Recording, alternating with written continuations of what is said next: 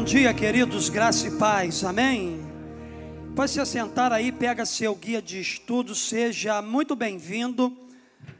A segunda mensagem da série Eu Orei e Deus Ouviu. Hoje nós vamos falar um pouquinho sobre o personagem Elias.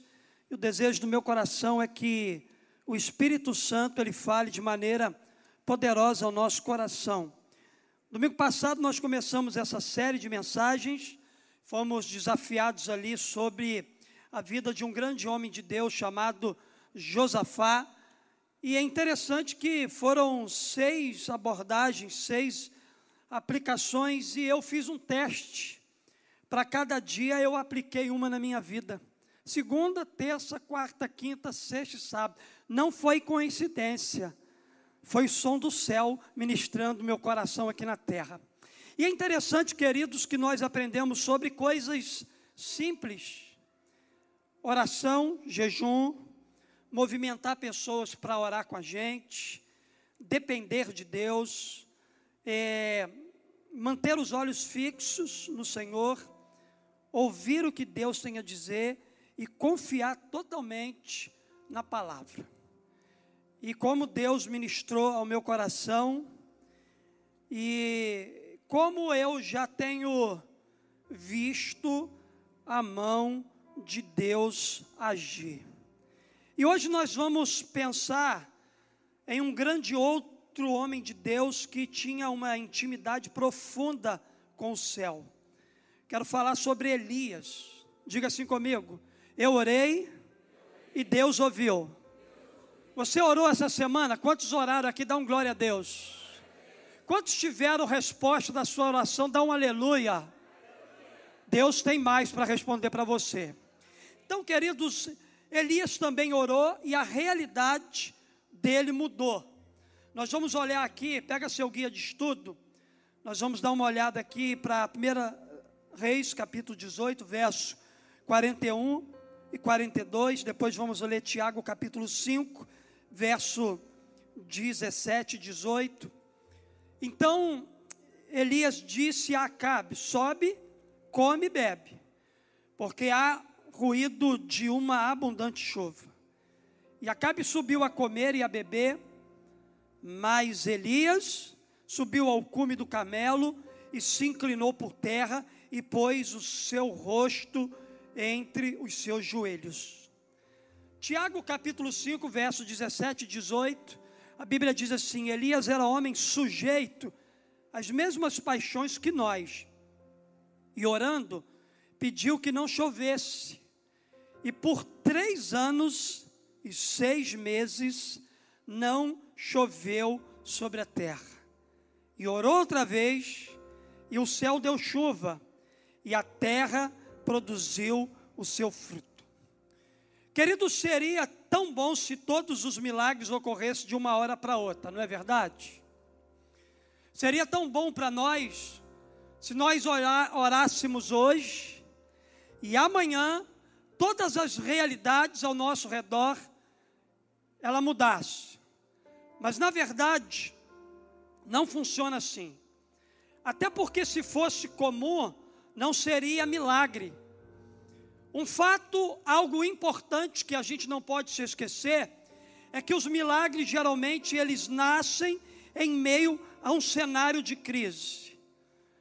Quando você vai olhar para a Bíblia, quando você vai ler de Gênesis e Apocalipse, alguém está precisando de um milagre, é um momento caótico na história de alguém, de um povo, de uma nação, de um indivíduo. São nesses momentos mais difíceis da nossa vida é que os milagres eles são gerados. São nesses momentos tão conturbados é que as coisas começam a acontecer. Independente do nosso cenário, Deus deseja que a gente participe ativamente do processo de milagres. O mais interessante é que Deus não precisa de homens para realizar milagres, porque Ele é Deus. Todavia, Ele nos convida a nos envolver porque Ele gosta de nos ver agindo em tudo aquilo que Ele faz.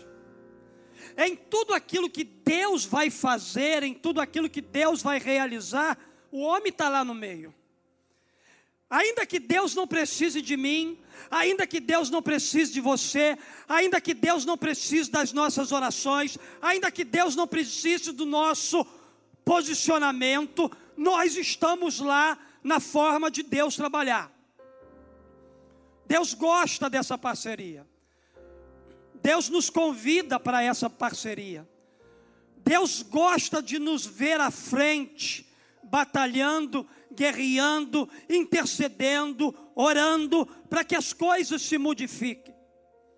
Entenda uma coisa: a sua fé determina o seu milagre. Quando a gente olha aqui para a história de vida de Elias, quando a gente olha para o momento vivido pelo povo de Israel no profeta Elias, a gente vai ver que os dias eram dias de crise. Eram dias semelhantes aos dias que a gente está vivendo hoje. Era um tempo de líderes ímpios e maldosos, era um tempo de afastamento dos caminhos de Deus, era um tempo de depravação moral, de caos social, era um tempo de terrível escassez, era um tempo de estagnação pessoal, social e espiritual. Quando a gente olha para o tempo de Elias, a gente vai ver que ninguém realizava nada, ninguém progredia na vida, não havia felicidade, nem perspectiva de melhora. A Bíblia vai dizer para nós que fazia três anos e meio que não chovia na terra e a realidade era dura. Foi nesse contexto aí de situação difícil, que Deus levanta Elias com atitude de fé e oração para transformar a realidade ao seu redor. Queridos, quando a crise, o cenário de caos se instala, Deus sempre vai levantar um Elias. Deus sempre vai levantar um profeta. Deus sempre vai levantar um homem e uma mulher de Deus, porque no processo de milagre que Deus vai fazer, o homem e a mulher de Deus estão lá. O homem e a mulher de Deus estão trabalhando para que aquele cenário caótico passe por um processo profundo de mudança. Para um pouquinho aí para pensar comigo. Como você descreveria a realidade do tempo em que você está vivendo? Como são os dias que nós estamos vivendo? Você está satisfeito com as realidades à sua volta? Você acha que tudo aquilo que está acontecendo ao seu redor tá bom? Tá tranquilo? Não está tirando a sua paz? Não está roubando a sua segurança? Tá tudo tranquilo? Se a resposta for não, então você é um forte candidato que Deus escolheu para transformar as realidades pertinho de você. Se você é um cristão inconformado com tudo aquilo que está te rodeando, se você tem dentro de você uma insatisfação santa, você é alguém que vai se posicionar no mundo espiritual. Elias era um profeta com insatisfação santa. Algo incomodava o coração de Elias Elias sabia que o cenário que ele e o povo dele estava vivendo não era um cenário bom, era um cenário de sequidão, era um cenário imoral, era um cenário diabólico, e ele precisava, no mundo espiritual, se posicionar para ver aquelas realidades mudar. Aí surge, queridos, uma pergunta, pastor: como é possível? Como é possível mudar as realidades ao meu redor? Como você pode transformar seus dias de crise em dias de milagres? Você faz isso por meio da oração. O primeiro passo que a gente está dando aqui para mudar as circunstâncias, para mudar as realidades ao nosso redor, passa primeiro pela oração. A gente precisa continuar orando, A gente precisa continuar clamando, a gente precisa continuar buscando, a gente precisa continuar jejuando, a gente precisa continuar nos santificando, a gente precisa todos os dias nos colocar na brecha nessa guerra. A gente vai aprender aqui com Elias lições preciosas, né, com a experiência dele, de como a gente pode então mudar as realidades ao nosso redor por meio da oração. A primeira coisa que eu aprendo com esse texto que eu acabei de ler sobre a vida do profeta Elias, eu aprendo aqui com ele que para mudar realidades por meio da oração, primeiro, creia no que Deus falou. Primeira coisa que a gente precisa tomar posse para o nosso coração é crer naquilo que Deus falou ao nosso coração. Eu tenho homens e mulheres de Deus aqui que são íntimos do Pai. Eu tenho homens e mulheres de Deus aqui nesse lugar que têm intimidade com Jesus, têm um relacionamento profundo com o Espírito Santo. É gente que ouve a Deus, é gente que escuta a Deus, é gente sensível à voz do Espírito Santo. A primeira coisa que a gente precisa fazer para a gente mudar realidades por meio da oração, passa pela crença naquilo que Deus está falando ao nosso coração, e aquilo que Deus fala ao nosso coração é para ser transbordado nas realidades e nos contextos que a gente vive. A Bíblia diz para nós aqui no verso 41 que então Elias disse a Acabe: Sobe, come, bebe, porque há um ruído de uma abundante chuva. Por que, que Elias se posicionou dessa forma? Porque Deus falou com ele. Elias, ele obedeceu uma ordem do Senhor de apresentar-se diante do rei Acabe e anunciar a Acabe aquilo que iria acontecer. Já fazia três anos e meio que não chovia. Naquele tempo era muito arriscado falar de chuva.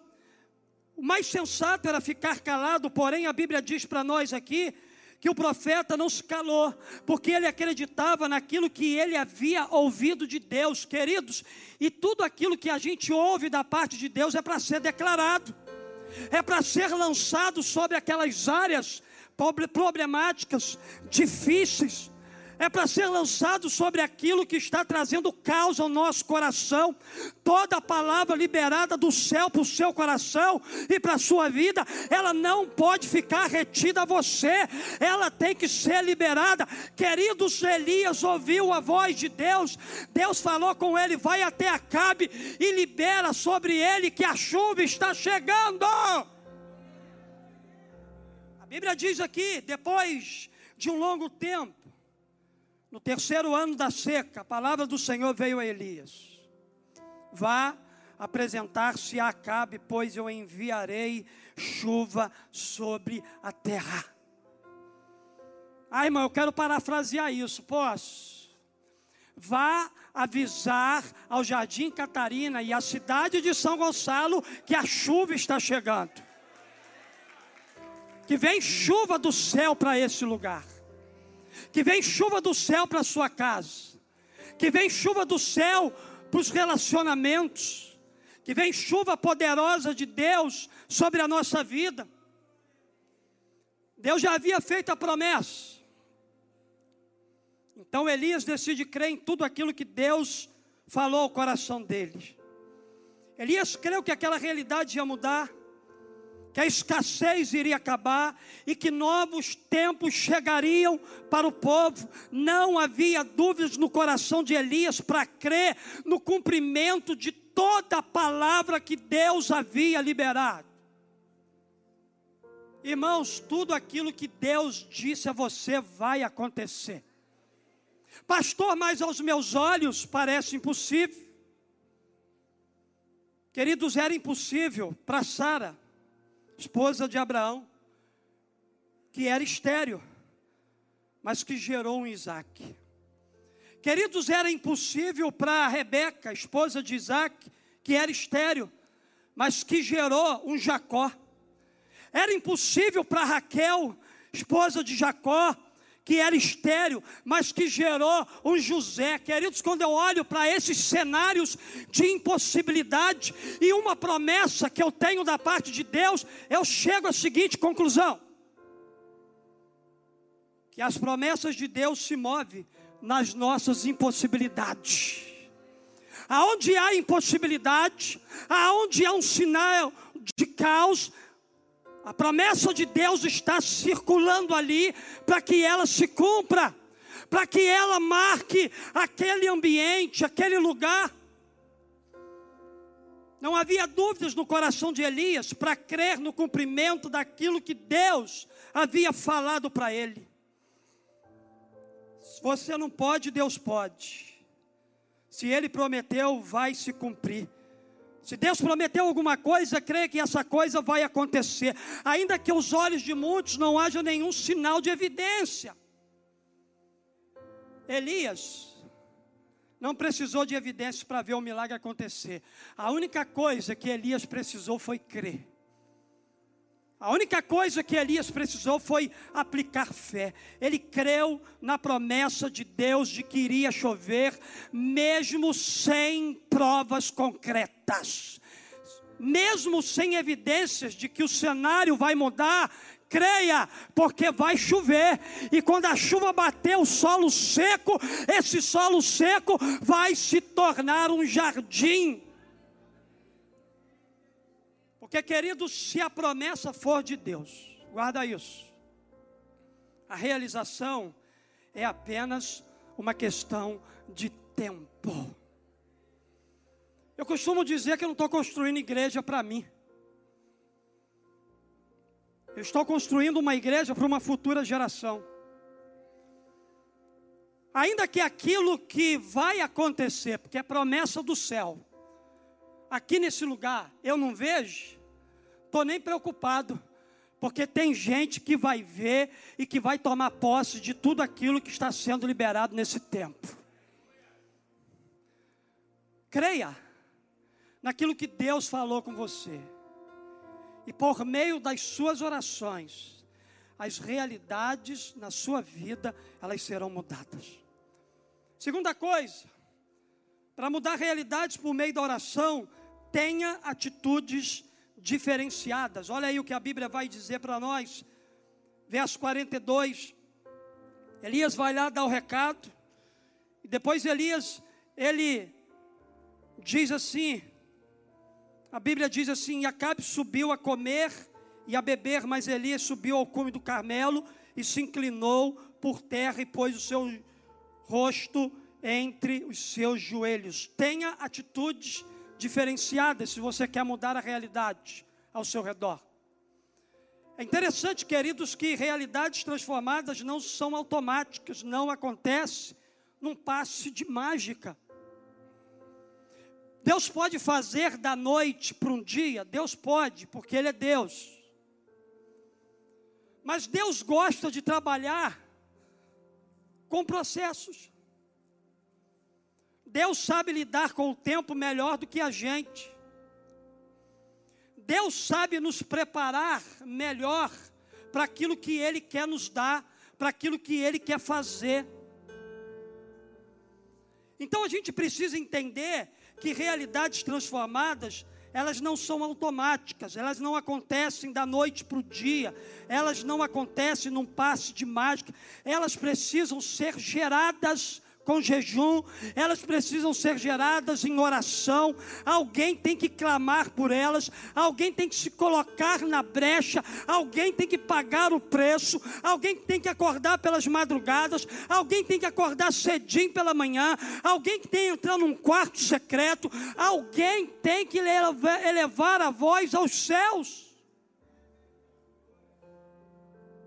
Deus pode e quer operar de forma milagrosa mas os Elias dessa geração precisam se posicionar em oração. Nesse texto aqui a gente observa exatamente isso. Há um contraste entre a atitude de Acabe e a atitude de Elias. Quando Elias diz para Acabe que vai chover, a Bíblia mostra para nós esse contraste. A Bíblia diz que Acabe ele vai para um banquete, para se assentar, para comer, para beber, como se nada estivesse acontecendo. Como se todas as coisas ao seu redor estivesse bem, estivesse tranquilo. Só que a Bíblia diz para nós que Elias sobe ao cume do Monte Carmelo para orar, e aqui está o segredo de Elias. Acabe vai para o entretenimento, Elias vai para o altar, Elias vai se quebrantar diante do Senhor, Elias vai pedir uma intervenção de Deus naquele tempo. Você deseja ver milagres acontecer ao seu redor? Dá um glória a Deus aí. Você vai precisar ter atitudes diferenciadas.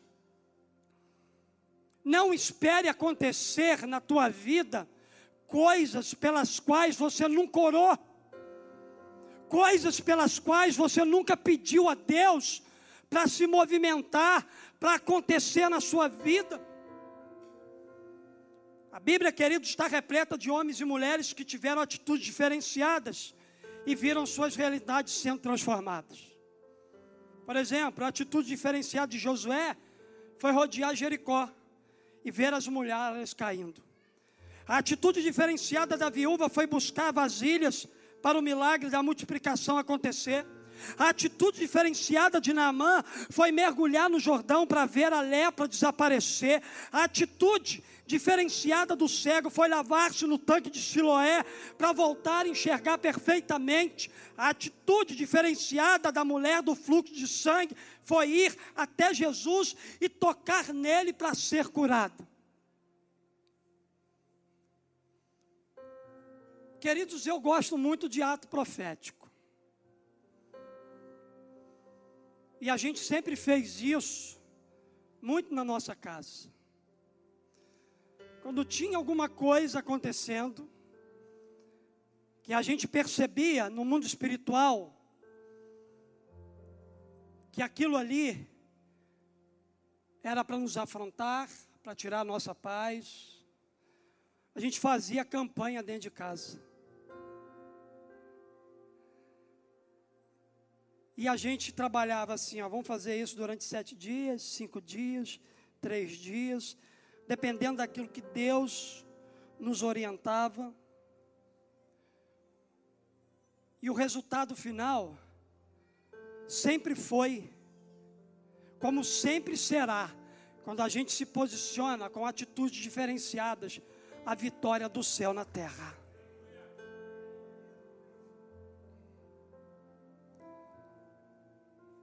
Quantas e quantas vitórias a gente obteve e a gente tem tido através de atitudes diferenciadas com relação a realidades que precisavam mudar na nossa vida e foram mudadas pelo poder do céu. Muitas. Não quero ficar entrando em detalhe de coisas pessoais nossas só quero dizer para você que a mão de Deus esteve, está e sempre estará acompanhando cada um de nós. Quando a gente se posicionar de forma diferente, há uma frase que diz o seguinte: atitudes diferenciadas geram resultados diferenciados. Se você quer viver o que você nunca viveu, vai fazer aquilo que você nunca fez. Elias foi para o monte orar enquanto Acabe foi se divertir, como se nada estivesse acontecendo, e o resultado na vida deles foi completamente diferente. Há muita gente que questiona, pastor, porque na vida de fulano de tal é diferente da minha vida, é porque aquele fulano de tal lá tem atitudes diferenciadas que você não tem. Mude as suas atitudes e as realidades ao seu redor, elas vão mudar completamente. Mas uma terceira coisa eu aprendo aqui nesse texto. Eu aprendo aqui, queridos, que para mudar realidades por meio da oração, haja com perseverança. Elias creu naquilo que Deus havia falado, Elias teve uma atitude diferenciada diante do caos que estava vivendo. Mas também Elias foi perseverante, olha aí. E disse ao seu servo: Sobe agora. E olha para o lado do mar, e subiu e olhou e disse: Não há nada. Então disse ele: Volta lá sete vezes. E sucedeu que na sétima vez disse: Eis aqui uma pequena nuvem, como a mão de um homem subindo do mar. Então disse ele: Sobe, diz e acabe, aparelhe o teu carro e desça, para que a chuva não te impeça. Elias era obstinado, Elias foi determinado, Elias foi persistente, ele não desistiu até ver o sobrenatural da parte de Deus acontecer. Naquele dia não havia nenhum indício de chuva, mas a Bíblia diz que ele continuou buscando e clamando a Deus. Ele não desistiu até que na sétima vez algo aconteceu. E o servo de Elias disse assim: Eu vejo uma pequena nuvem do tamanho de uma mão de um homem. Você sabe que eu aprendo aqui, queridos, com essa expressão bíblica? É que todo grande milagre começa com um pequeno sinal. Coisas talvez insignificantes. O que é uma pequena nuvem? Para uma chuva abundante, que era promessa da parte de Deus, ser derramada naquele lugar, aos olhos de muita gente, aos olhos do moço que estava com Elias, era nada. Não espere um grande sinal. Não deixe passar as pequenas coisas, porque o teu milagre, a mudança da realidade ao teu redor, estão em coisas que aos teus olhos são insignificantes. Coisas que você despreza, coisas que você não valoriza, coisas que você não dá valor, e é por isso que nada está acontecendo na sua vida, nem um pingo d'água está caindo. Irmãos, para de olhar para a grandeza, vá para a simplicidade, vá para as pequenas coisas da vida, vá para os pequenos sinais, porque o teu milagre está embutido ali. A chuva que você espera, ela está vindo nessa pequena nuvem que você está vendo. Não ignore os pequenos sinais, porque eles tornarão os grandes milagres que você espera para esse tempo. Então, somente seja ousado e não desista, até que você seja capaz de ver o milagre acontecer. Se a realidade ao seu redor for somente de crise, não desista, mas tenha esperança. Mesmo que as evidências provem a impossibilidade de acontecer um milagre, continue perseverando em Deus, porque aquilo que é impossível para você, para Deus não é. Elias agiu com perseverança, Elias não desistiu, até que a realidade foi completamente transformada. A perseverança abre a porta para o milagre acontecer.